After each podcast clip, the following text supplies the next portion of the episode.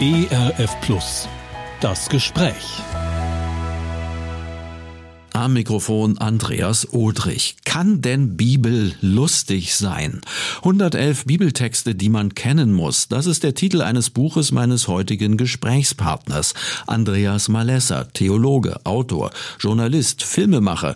Scharfzüngig und feingeistig, verwurzelt in der guten alten Bibel und zu Hause am aktuellen Puls der Zeit. Wir wollen uns heute aus dem Buch mit den 111 Bibeltexten diejenigen herausgreifen, die vom Leid Leiden und Sterben Jesu, von seinem Tod am Kreuz und von der Osterhoffnung und von der Auferstehung sprechen. Zunächst einmal ein ganz herzliches Willkommen an Andreas Malesser. Wir sind per Leitung verbunden, sitzen nicht in einem Studio, auch wenn es hoffentlich hinterher für Sie, die Sie uns zuhören, so klingt. Dankeschön. Lieber Andreas, für die meisten ist die Bibel ein heiliges Buch und auch zuweilen eine todernste Sache. Jetzt kommst du und packst auf das Buch, auf den Buchdeckel so ein goldenes Quadrat. Der Grafiker nennt das Störer. Und da steht drauf, kann denn Bibel lustig sein? Also, wie kommst du vielleicht auch angesichts der aktuellen Ereignisse auf diese Frage? Na, auf äh, anlässlich der aktuellen Ereignisse bin ich natürlich nicht auf die Frage gekommen. Das Buch ist 2019 und 20 geplant worden und das war eine Idee des Verlages, ein Reiseführerverlag übrigens, Emons in Köln, die das Markenzeichen 111 haben. 111 Radwege an der Elbe, 111 Bars in Manhattan. Und da sagten sie zu mir, schreiben Sie uns doch mal einen Reiseführer, 111 Texte, die man kennen muss. Und als die Art und Weise, wie ich biblische Geschichten ins Heute transportiere, beziehungsweise das Heute, unsere aktuelle Situation in biblischen Geschichten wiederfinde, fanden sie äh, so, du hast es in der Anmoderation schon gesagt, scharfzüngig einerseits und feingeistig andererseits, dass sie gesagt haben, das wäre doch ein schöner Button auf dem Cover. Es geht mir nicht darum, Ernsthaftigkeit und Heiligkeit der Bibel äh, zu schmälern. Aber die Bibel ist tatsächlich das menschenkundlichste, menschenfreundlichste Buch, dem nichts Menschliches fremd ist. Da finden wir äh, Gottes unglaubliche Geduld und Gnade und Führung und Erfüllung äh, für Menschen. Und äh, das ist äh, lustig im übertragenen Sinne. Manches Mal sind die Szenen real satirisch.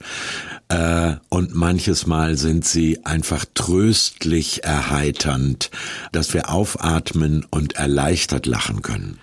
Erleichtert lachen, wenn man äh, sich so anschaut, wie Bibel präsentiert wird, dann liegt sie in einer großen Schmuckausgabe auf dem Altar. Es gibt mhm. aber auch Leute, die äh, jeden Tag drin lesen und auch Dinge unterstreichen, manchmal bunt anmalen. Das Interessante ist, und ich beobachte mich da selber dabei. Selten hört man dabei jemanden lachen. Was ist denn der Unterschied zwischen den Schenkelklopfern eines Stand-up-Comedians, den ich mir auf YouTube angucke, und dem Humor in der Bibel oder der Heiterkeit, wie du das genannt hast? Das kann ich dir an äh, zwei Beispielen nennen. Das eine ist äh, Jakob, der Erbschleicher erschleicht sich den Segen seines halbblinden greisen Vaters Isaak durch Täuschung des Tastsinns. Er verkleidet sich nämlich als sein Bruder Esau und Vater Isaak auf dem Sterbebett betastet ihn und beerbt ihn fälschlicherweise. Etliche Jahre später, als Jakob unentgeltlich sieben Jahre für die von ihm verehrte Rahel gearbeitet hat, kriegt er in der Hochzeitsnacht nicht Rahel, sondern die von ihm eben nicht geliebte Lea untergeschoben im wahrsten Sinne des Wortes. Und wenn ich mir diese Liebesnacht mit der falschen vorstelle, dann kann man durchaus sagen, es ist Täuschung des Tastsinns, weil die damals wahrscheinlich auch beim Sex voll verschleiert waren. Äh, das ist ein makabrer Humor, die Sünde rächt sich auf dieselbe Art und Weise. Beispiel, wenn Jesus äh, auf die Frage, soll man den Besatzern auch noch Steuern zahlen, damit die da Waffen kaufen können, mit denen sie uns unterdrücken, ist es recht, dem Kaiser Zins zu geben, hieß das bei Luther. Äh, dann nimmt, sagt er, gib mir mal eine Münze als hätte er noch keine gesehen, und fragt den Fragenden, wer ist denn da drauf? Als wüsste er nicht, wer da drauf ist. Dann sagt er, der Kaiser. Und dann sagt Jesus, ja, dann zahl ihm mal Steuern. Gebt dem Kaiser, was des Kaisers ist. Und der Nachsatz lautet natürlich aber nur das. euer Herz, euer Gewissen, gebt ihm natürlich nicht, die gehören Gott. Das sind kluge und leicht humorig unterlegte äh, Bibelstellen, finde ich. Liegt es also mehr an unserer Art, wie wir an die Bibel rangehen, dass wir uns ja vielleicht aus Konvention gar nicht trauen, so die, die kleinen Spitzen da rauszulesen? Ja, nicht nur die kleinen Spitzen, den Humor äh, im, im Jesaja-Buch äh, in einer Gesellschaft, in der die Verehrung von äh, hölzernen Götterstatuen heilig war. Die waren ja Symbole der äh, Theokratie, also des Staatszusammenhaltes und äh, aller Grundwerte. Und dann kommt der Jesaja und sagt, Moment, die andere Hälfte von dem Holz kenne ich doch noch. Das hat doch der Waldarbeiter gestern gefällt, hat es äh, zersägt und da habe ich mir doch mein Steak drauf gegrillt. es gibt in Jesaja 44, glaube ich, ist das eine unglaublich praktisch schon aufklärerische, kabarettistische Satire über Götterstatuen. Und ich frage mich, wie viel Vorsprung der Jesaja brauchte, nachdem er das geschrieben hatte, um äh, lebend davon zu kommen. Nee, es geht nicht nur darum, dass wir diesen feinsinnigen Humor der Bibel äh, verstehen, wenn Jesus sagt zu den Pharisäern, äh, ihr äh, siebt Mücken heraus und verschluckt Kamele. Äh, da haben die Zuhörer gelacht. Ähm, sondern es geht auch darum, finde ich, dass Christinnen und Christen die Bibel mal wirklich ernst nehmen sollten. Die meisten Bücher erzählen nämlich freimütig A, wer sie geschrieben hat, B, an wen und C, warum. Und deswegen ist diese Meinung, man sei besonders bibeltreu, wenn man die Bibel vom Himmel gefallen findet, so wie Muslime den, das vom Koran glauben oder Mormonen vom Buch Mormon, das finde ich nicht bibeltreu, sondern bibeltreu wäre ernsthaft zu lesen, wenn auch gläubige Christinnen und Christen tatsächlich ernsthaft mal lesen würden, was da alles steht und sich dann Gedanken darüber machen, äh, was davon ist für uns heute zeitlos gültige Anrede Gottes und was davon ist nun mal der Zeitgeschichte geschuldet. Äh, diese Unterscheidungsfähigkeit haben wir in anderen Bereichen ganz prima. Äh, Pythagoras, der Mathematiker, aus dem antiken Griechenland, war der Meinung, Frauen haben keine Seele, er empfahl aber, Frauen mindestens so schonend zu behandeln wie das Nutzvieh im Stall. Wie freundlich für die Damen. Ja, so, und bevor jetzt alle Frauen schreiend vom Balkon springen, sage ich, das hat der Pythagoras gesagt, trotzdem halten wir ihn nicht für einen Idioten, sondern seine geometrischen Lehrsätze gelten noch heute, danach werden Häuser gebaut und die stehen auch noch. Jeder Architekt weiß das. Also, wir sind sehr gut darin, die zeitbedingten Aussagen eines Autors von seinen zeitlos gültigen zu trennen. Warum Christen das mit biblischen Autoren nicht machen, leuchtet mir nicht ein. Das müsste man fast an einer anderen Stelle noch intensiver klären. Deshalb kommen wir mal zurück auf das Buch an sich. 111 Bibeltexte, die man kennen muss. Ein mhm. Reiseführer durch die Bibel. Also da kommt ein säkularer Verlag auf den Theologen und Autor Andreas Malessa zu und sagt, mach mal. Ähm, ja, wie bist du da dran gegangen? Was sind die 100 oder wie hast du diese 111 Texte identifiziert, die ja praktisch sich dann auch gruppieren vom Anfang der Bibel bis zum Schluss? Das hat die Deutsche Bibelgesellschaft in Gestalt des damals noch bei der Deutschen Bibelgesellschaft beschäftigten Dr. Christian Brenner gemacht. Und dafür bin ich sehr, sehr dankbar. Wir haben miteinander ausgewählt, was wären denn 111 wichtige. Ähm, und dazu gehören natürlich äh, die Passionstexte, die Auferstehungstexte äh, und alles, was Christum treibet, würde Martin Luther sagen. Der Verlag hat gesagt, es soll bitte nicht salbungsvoll sein. Andachtsbücher für Fromme gibt's schon genug. Und daran habe ich mich gehalten. Und mein Prinzip der Herangehensweise ist, Du kommst auch drin vor. Heißt, äh, ich bin davon überzeugt, zutiefst überzeugt, dass die Bibel ein so äh, lebendiges Buch und, und so äh, aktuell gültiges Wort Gottes ist, dass wir in den Figuren der Bibel Identifikationsflächen für uns finden, also Projektionsflächen für ersehntes oder erwünschtes Leben.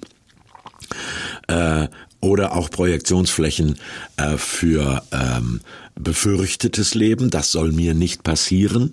Die ganzen Familiendramen im Alten Testament, äh, Sex and Crime und Mord und Totschlag.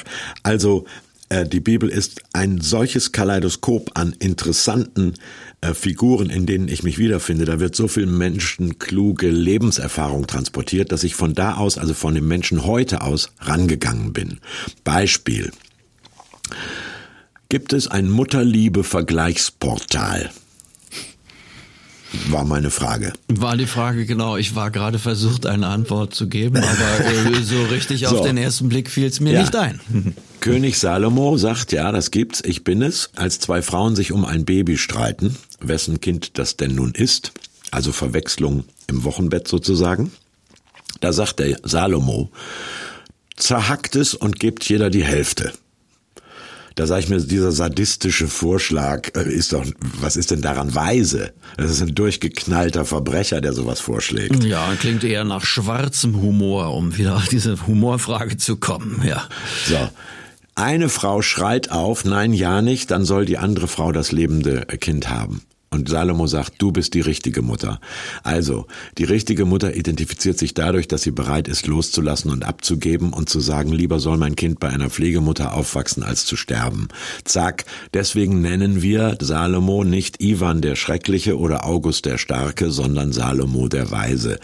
Äh, wenn man so etwas aus der Bibel herausarbeitet, dann ist das finde ich, sind das so Aha-Erlebnisse und das Interessante an diesem Buch, es ist ja jetzt seit einem Jahr auf dem Markt, es lesen kirchenferne, religiös unmusikalische Leute wie ein Andachtsbuch jeden Morgen, weil die Geschichten sind nur alle drei Minuten lang. Wir haben über 150.000 Zugriffe auf den Podcast von der Deutschen Bibelgesellschaft. Die hören sich das auch als Andacht an. Äh, und es geht äh, wie geschnitten Brot. Und darüber freue ich mich natürlich sehr, äh, wenn man eben, tja, wie soll ich sagen, nicht salbungsvoll an die Bibel herangeht und jedes Mal sich fragt, äh, was kommt dabei für mich jetzt erbaulich heraus.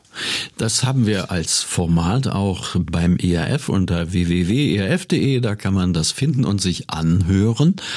Wenn es denn schon äh, auf dem Markt ist äh, seit seit einem Jahr ähm, und fleißig zugegriffen wird, was gibt es denn an Reaktionen? Da bin ich doch mal neugierig. Kommt, kommt bei dir quasi an Reaktionen was an oder auch an Nachfragen? Ja.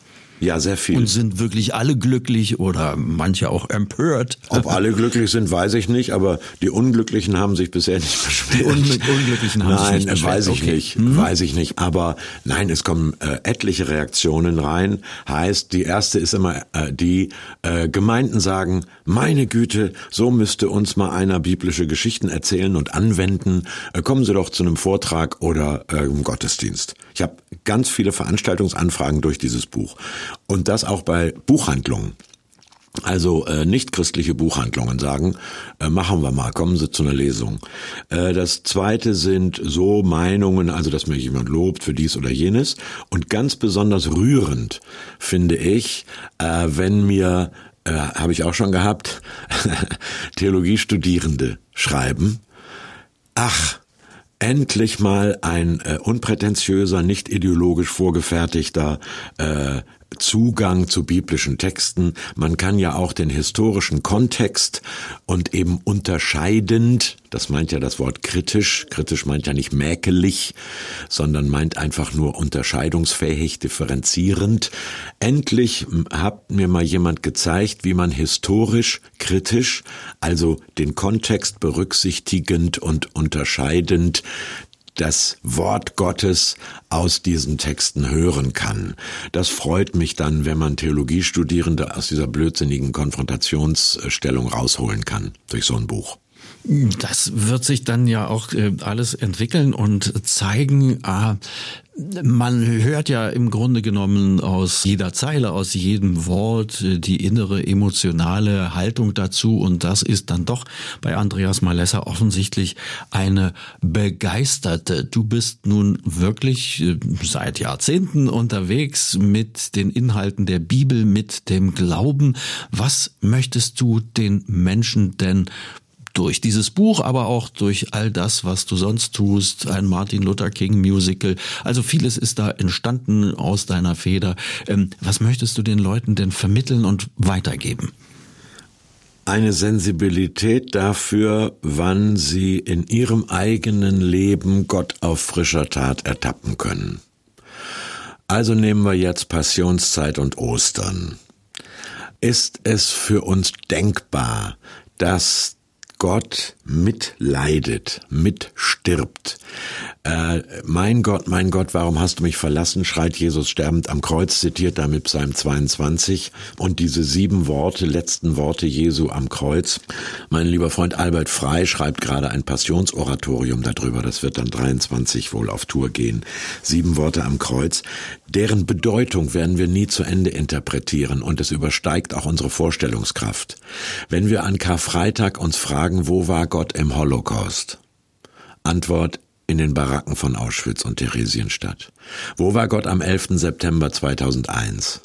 Antwort in den zwei Flugzeugen und den zwei Bürotürmen. Er ist immer mit den schrecklich Leidenden. Er guckt nicht von Wolke 17 aus zynisch zu, ob wir uns in irgendwelchen Schmerzen bewähren oder tapfer sind. Mein Wunsch ist es, dass Menschen die unglaubliche Tiefe und Schönheit äh, dieser Texte entdecken und darin Gottes aktuelles Reden in ihr eigenes Leben hören. Wie ist das denn für Andreas Malesser so ganz persönlich? Äh, die Biografie selbst Sohn eines Baptistenpastors, also sozusagen Pfarrerskind, ja. ja angeblich selten oder nie geraten. Äh, der Satz wird immer zu schnell beendet. Er mhm. heißt, Pfarrers Kinder Müllers Vieh geraten selten oder nie, Komma, aber wenn sie wohl geraten, hört man weit von ihren Taten. Ah ja, gut, okay, jetzt können wir uns einen Reim darauf machen. Äh, der Punkt geht an dich, alles in Ordnung, ja. Ähm, äh, aber trotzdem, so, also aufgewachsen, äh, sogar in einem Pastorenhaushalt, Theologie studiert ähm, und dann immer als, ich sag's jetzt mal an dieser Stelle, Berufschrist unterwegs, hat diese Begeisterung, ähm, die man jetzt auch weiterhin hört und spürt, immer angehalten oder gab es da irgendwann mal einen Knick oder eine Verzweiflung oder eine Frage, jetzt verstehe ich Gott doch nicht mehr? Ja, natürlich. Als allererstes, als meine Schwiegermutter im Alter von 51 Jahren starb, äh, da haben wir ein Jahr oder zwei Urlaub von Gott genommen und haben gesagt, äh, jetzt wollen wir erstmal nichts von ihm wissen. Und äh, das befördert einen nicht direkt in die Hölle, sondern in ein viel tieferes Nachdenken und fruchtbares Zweifeln und Neulesen biblischer Texte. Und das ist doch der Punkt. Äh, wenn du aus, von Reportagen wiederkommst aus der dritten Welt, wo du unfassbares Elend äh, berichten musstest, äh, dann äh, reift der Glaube über so äh, schnellfertige Trostworte äh, im Halbrelief an eine Wand getackert oder als Holzschnitzteller Psalm 23 im Hausflur. Nichts dagegen, aber der Glaube reift eben von erbaulichem Trösterchen zu einer tiefen Geborgenheit, auch im Leid. Äh, und das, da ist eigentlich meine, meine Ehrfurcht, meine Wertschätzung der Bibel ähm, äh, noch gewachsen, muss ich sagen. Äh, wenn du in Veranstaltungen sitzt, wo du wirklich den auferstandenen Christus zu spüren meinst, wo du merkst, also Kinder, wenn das, die Luft brennt dermaßen hier, es ist ein solcher Moment äh, unfassbarer äh, Großherzigkeit, Güte und Gnade, äh, das nenne ich jetzt die Anwesenheit des Auferstandenen. Natürlich ist das meine Deutung, äh, aber für mich sind das Ostererlebnisse gewesen. Dazu äh, wollen wir auch jetzt kommen. Wir haben es angekündigt. Ich spreche mit Andreas Malesser, Autor des Buches 111 Bibeltexte, die man kennen muss.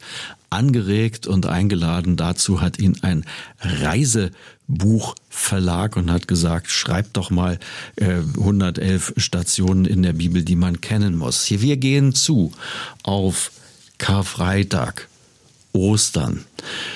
Tod, Auferstehung. Ähm, viele Menschen fragen sich, was kann ich als bare Münze nehmen und was ist hier vielleicht nur Legende? Leute, die sich ein wenig auskennen, wissen, das ist auch in der Theologie, gibt es da eine ganz breite Aufstellung von Interpretation. Es gibt verschiedene Kapitel, an denen wollen wir mal so ein bisschen entlang gehen. Und da geht es los mit diesem Karfreitag, mit dem Tag der Kreuzigung. Überschrift monströse Mitleidlosigkeit, wozu Menschen fähig sind. Darauf gehst du zunächst ein. Erstmal auf die Menschen. Ja, wozu sind Menschen fähig? Platt gesagt zu allem, oder? Ja klar, zu unfassbarer Folter. Die Kreuzigung ist ja ein ausgesucht qualvoll langsames Sterben. Äh, und das haben die Römer natürlich an zigtausenden vollzogen. Warum äh, rührt und berührt uns bis heute der Tod dieses einen? Nicht nur, weil er unschuldig stirbt oder weil er sich mit keinem Wort wehrt, sondern weil seine Jüngerinnen und Jünger hinterher sagen, dieses war ein absichtsvolles Sterben Jesus von Nazareth wollte sein Leben hingeben für viele. Äh, das heißt, wir glauben, wir vertrauen den Deutungen seiner Gefährten, wie die seinen Tod hinterher interpretierten. Und wenn man das tut, dann bedeutet der Tod, Kreuzigungstod dieses einen eben mehr, als wenn auch Spartacus äh, gekreuzigt wurde. Das ist das eine. Wir haben ja auch vier Evangelien, die, wenn man so will, aus jeweils unterschiedlicher Perspektive, mal deckungsgleich, mal auch noch mit anderen Aspekten äh, versehen, darüber berichten. Stärkt das die Glaubwürdigkeit der Bibel, weil es da mehrere Stimmen gibt? Ja, für mich schon. Erst wenn ich ein Konzept habe, dass äh, 66 Bücher und Briefe der Bibel aus 1000 Jahren Entstehungsgeschichte und verschiedenen Kulturkreisen alle in sich vollkommen stimmig, widerspruchsfrei und irrtumslos sein müssen, dann schwächt das meinen Glauben, weil es natürlich ganz klar ist, äh, dass sich, dass vier Zeugen unterschiedliche Dinge sehen und äh, berichten auch von der Auferstehung.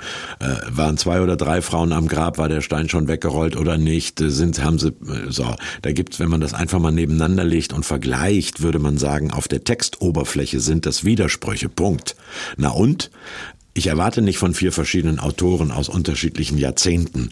Äh, ist ja kein, kein Gerichtsprotokoll, sondern das sind einfach Zeugenberichte. Fertig.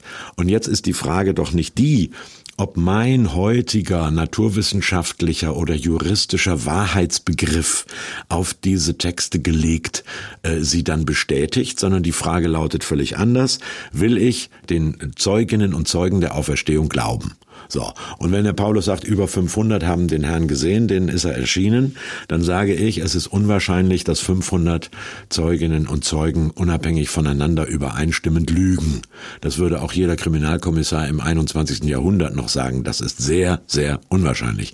Es gibt also gute Gründe, denen zu glauben. Hieb- und stichfeste Beweise hat niemand und danach zu fragen und oder gar äh, zu sagen, die Bibel ist der Beweis, äh, halte ich für gedanklich falsch, sondern die Frage lautet, will ich den Zeuginnen und Zeugen glauben? Ich will das und was passiert dann? Dann erlebe ich tatsächlich, dass sich der auferstandene Christus heute, äh, was haben wir jetzt, Frühjahr 22, im Leben von vertrauenden gläubigen Menschen äh, offenbart, also zeigt, wirksam erweist. Denn seit 2000 Jahren äh, vertrauen Milliarden Menschen darauf, dass er zu hören war in ihrem Leben, dass sie ihn oder sagen, dass sie ihn erlebt haben, gespürt haben. Und alle diese Menschen pauschal für unglaubwürdig zu erklären, das fände ich nun anmaßend. Das fändest du anmaßend. Gleichzeitig muss man ja sagen, äh, spätestens seit dem 20. Jahrhundert gibt es ja auch äh, namentlich in evangelischen oder protestantischen Kreisen Theologen und Theologinnen, äh, die sagen, dient alles nur der Überhöhung, um den tatsächlich besonderen Menschen Jesus von Nazareth sozusagen ähm, zu legitimieren in seiner großen Wirkung. Und dennoch ist es nicht mehr als Legende die Rede von der Auferstehung. Äh, dem würde ich entgegnen, wenn äh, Jesus nur in seinen Worten weiterlebt. Äh, dann lebt, so wie Goethe und Schiller in ihren Texten auf äh, weiterleben, solange noch irgendjemand äh, Faust und die Räuber aufführt oder Wilhelm Tell auf einer Theaterbühne. Ne? Heiner Müller als Regisseur lebt ja auch in seinen äh, äh Theaterstücken weiter. Dann machen wir jeden Sonntagmorgen eine Art literarisches Gedenken dann bin ich dafür, dass wir auch mal Thomas Mann oder äh, sonst wen gedenken. Nein, ich äh, vertraue darauf, will es natürlich, das hat ganz viel auch mit meiner persönlichen Entscheidung zu tun, dass sich im Abendmahl in Brot und Wein, im äh, Gebet, äh, in der Liturgie, in wunderschönen himmlischen Gesängen. Ich persönlich bin ein Fan von Gregorianik und Madrigalen und Renaissancechören a cappella, dass sich in solchen Momenten äh, Gott an mich wendet und Christus äh, mir persönlich seelsorglich, tröstend, auferbauend, äh, mahnend, kritisierend zur Seite steht, dass er tatsächlich lebt. Das kann ich niemandem beweisen. Das kann man äh, auch leicht verspotten, aber und natürlich hat Legendenbildung spielt natürlich im Neuen Testament auch eine Rolle. Die haben äh, Orientalen, die sie waren, äh, hier und da allerlei Sachen vielleicht noch dazu, schmuckvoll äh, literarisch hinzugefügt, aber das ändert doch alles nichts an der Erfahrbarkeit des Auferstandenen. Wir haben ja so quasi ein, eine Art Experiment, äh, auch gerade in Deutschland, äh, auch wieder des 20. Jahrhunderts. Äh, wir denken an die DDR. Da ist ideologisch praktisch sind ja Marx und Lenin, Engels sind ja quasi in so eine Art, äh, ja, wie soll man sagen, Heiligenzustand versetzt worden, so eine Art Unantastbarkeit. Mhm. So, ähm, da hätten wir es ja, da sind andere, also Menschen, ähm, äh, ja, vielleicht sogar zu so einer Art atheistische Halbgötter erklärt worden. Ja, klar. Äh, warum ist das schiefgegangen und äh, äh, wo, wo kann, kannst du den qualitativen Unterschied zwischen, ich sage mal, diesen dreien und äh, Jesus als dem Christus, dem Messias erklären?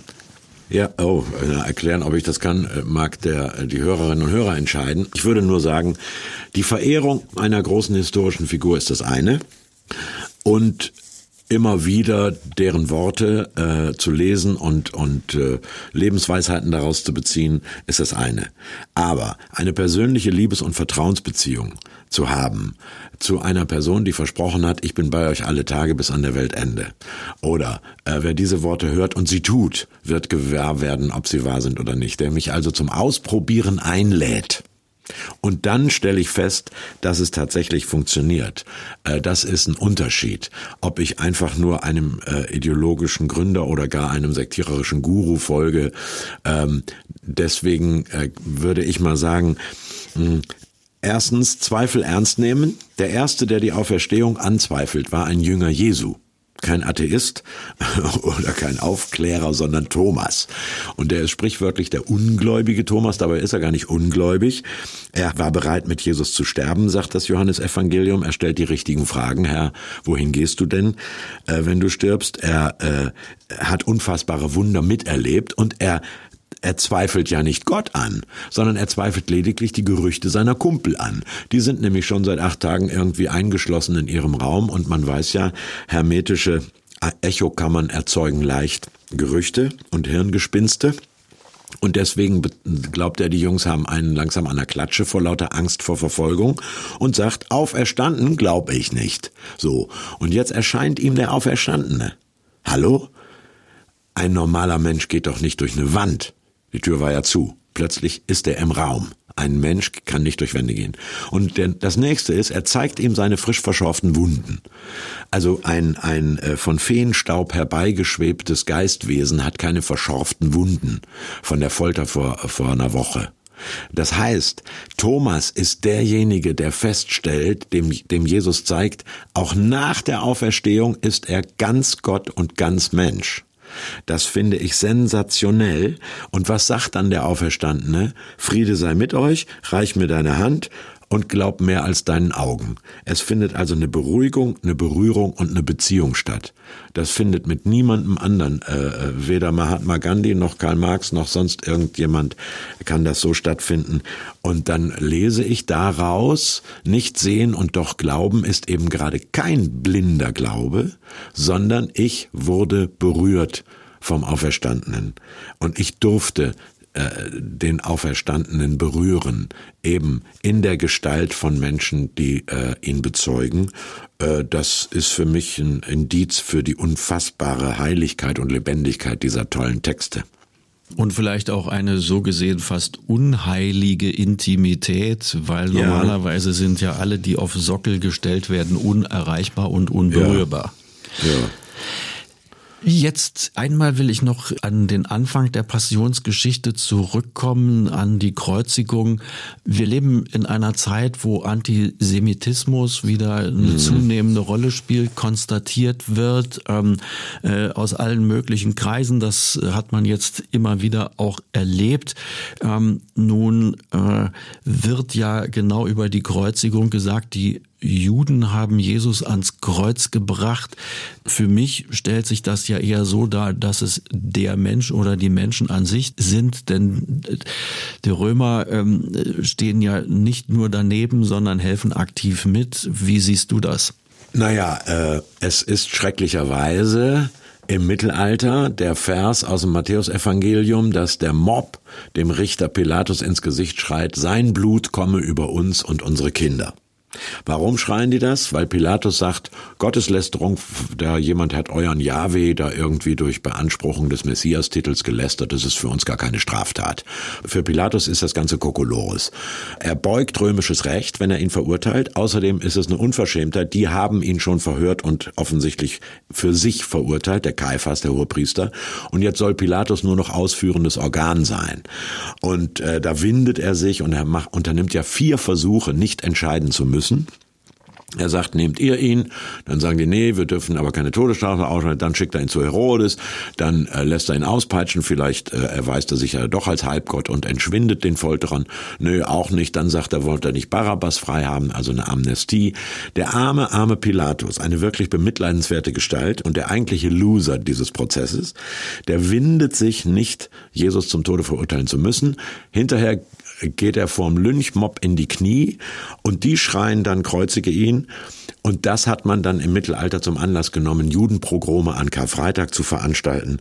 Also sein Blut komme über uns und unsere Kinder. Ganz, ganz furchtbar. Denn dieser Satz wird aufgeschrieben von dem jüdischen Autor Matthäus. Hallo?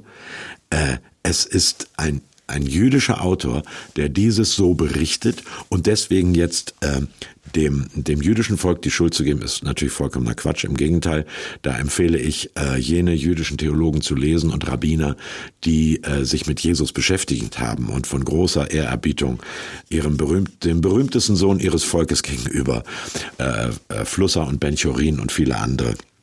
Nee, äh, für uns ist eine ganz andere Frage, äh, finde ich, äh, relevant, nämlich die, sind wir bereit, in mitleidsvoller Barmherzigkeit an der Seite von leidenden und äh, schmerzgepeinigten Menschen zu stehen.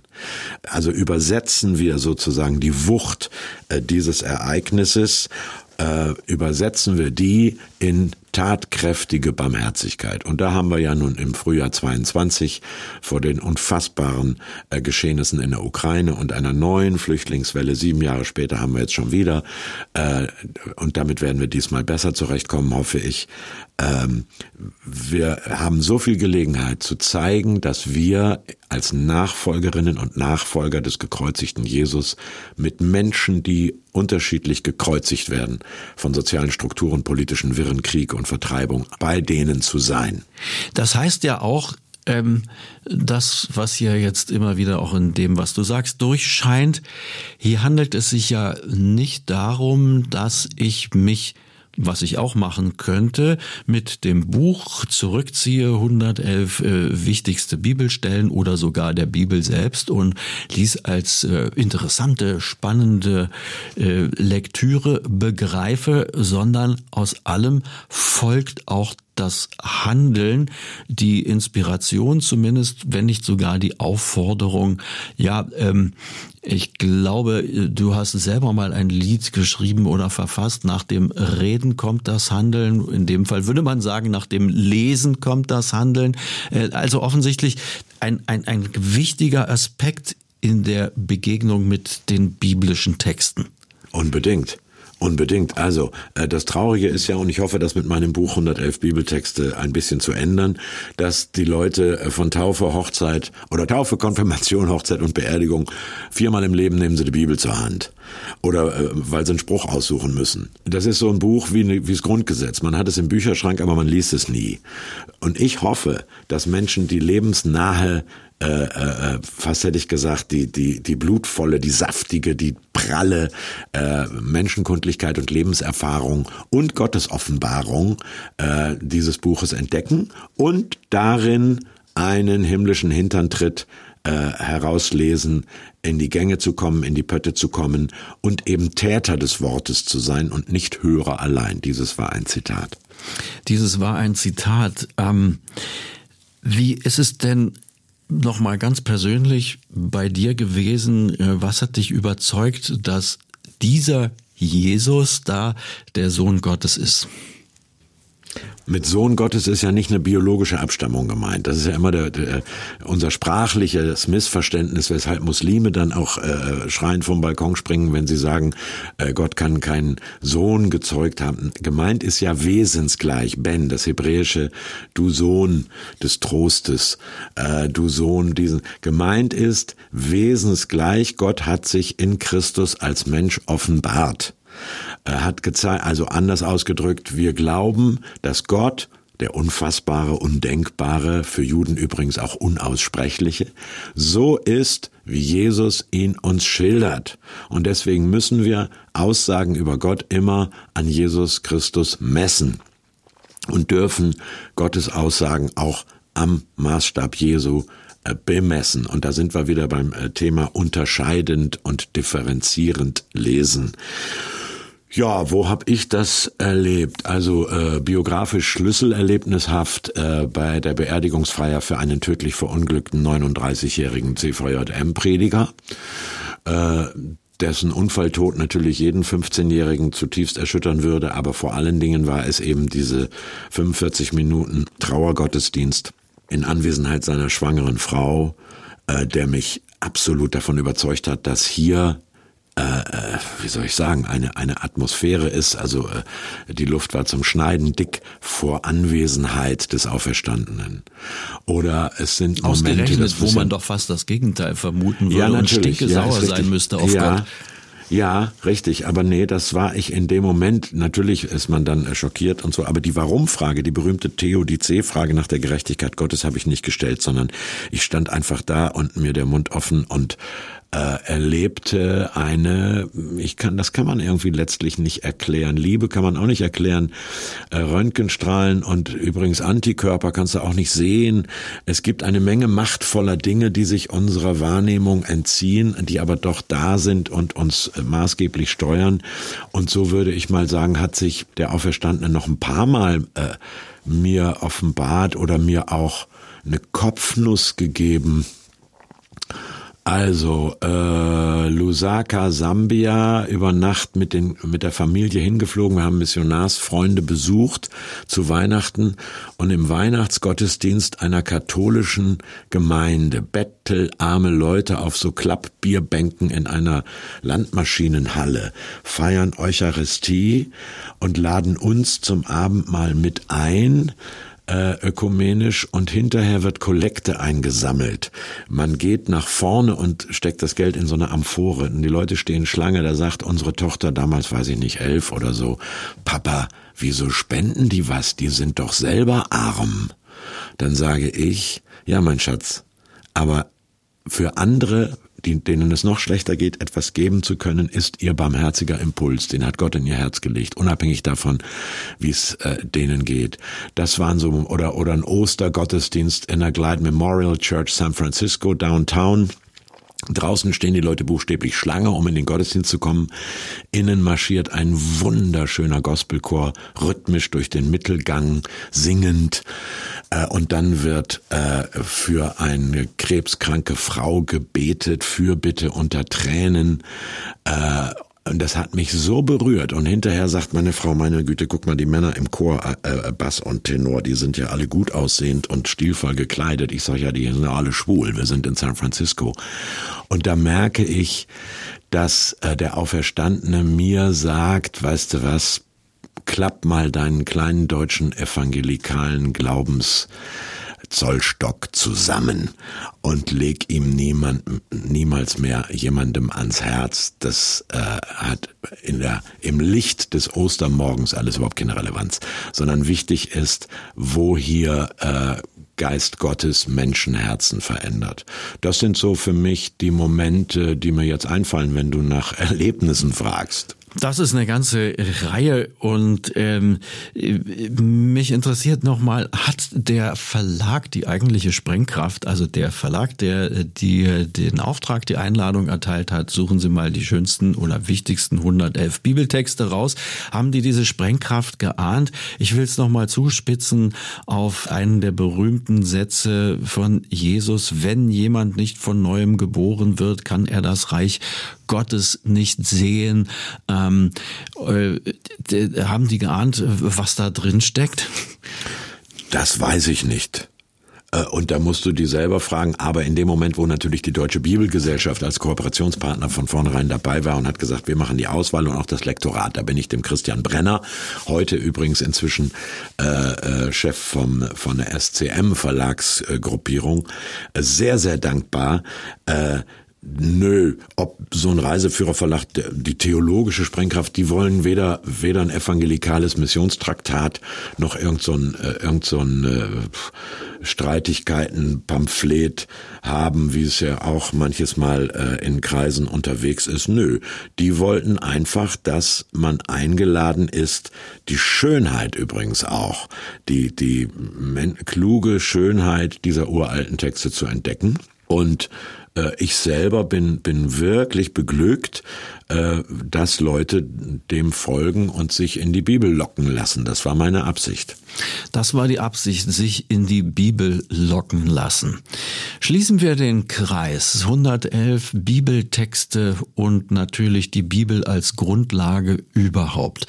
Wenn wir auf Karfreitag und Ostern zugehen, Kreuzigung und Auferstehung und das Ganze nochmal im Licht der aktuellen Ereignisse sehen, Krieg in der Ukraine und Krieg übrigens auch woanders, das dürfen wir ja immer nicht vergessen, ohne dass wir natürlich das Aktuelle schmälern wollen.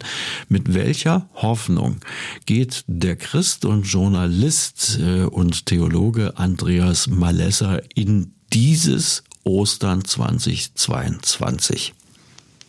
Ach ja, natürlich Nummer eins, das möglichst schnell, vielleicht wenn diese Sendung ausgestrahlt wird, dein Gespräch, Andreas, oder es dann Ostern ist, als erstes mal das Morden, das Ermorden und Zerstören in der Ukraine zu Ende ist.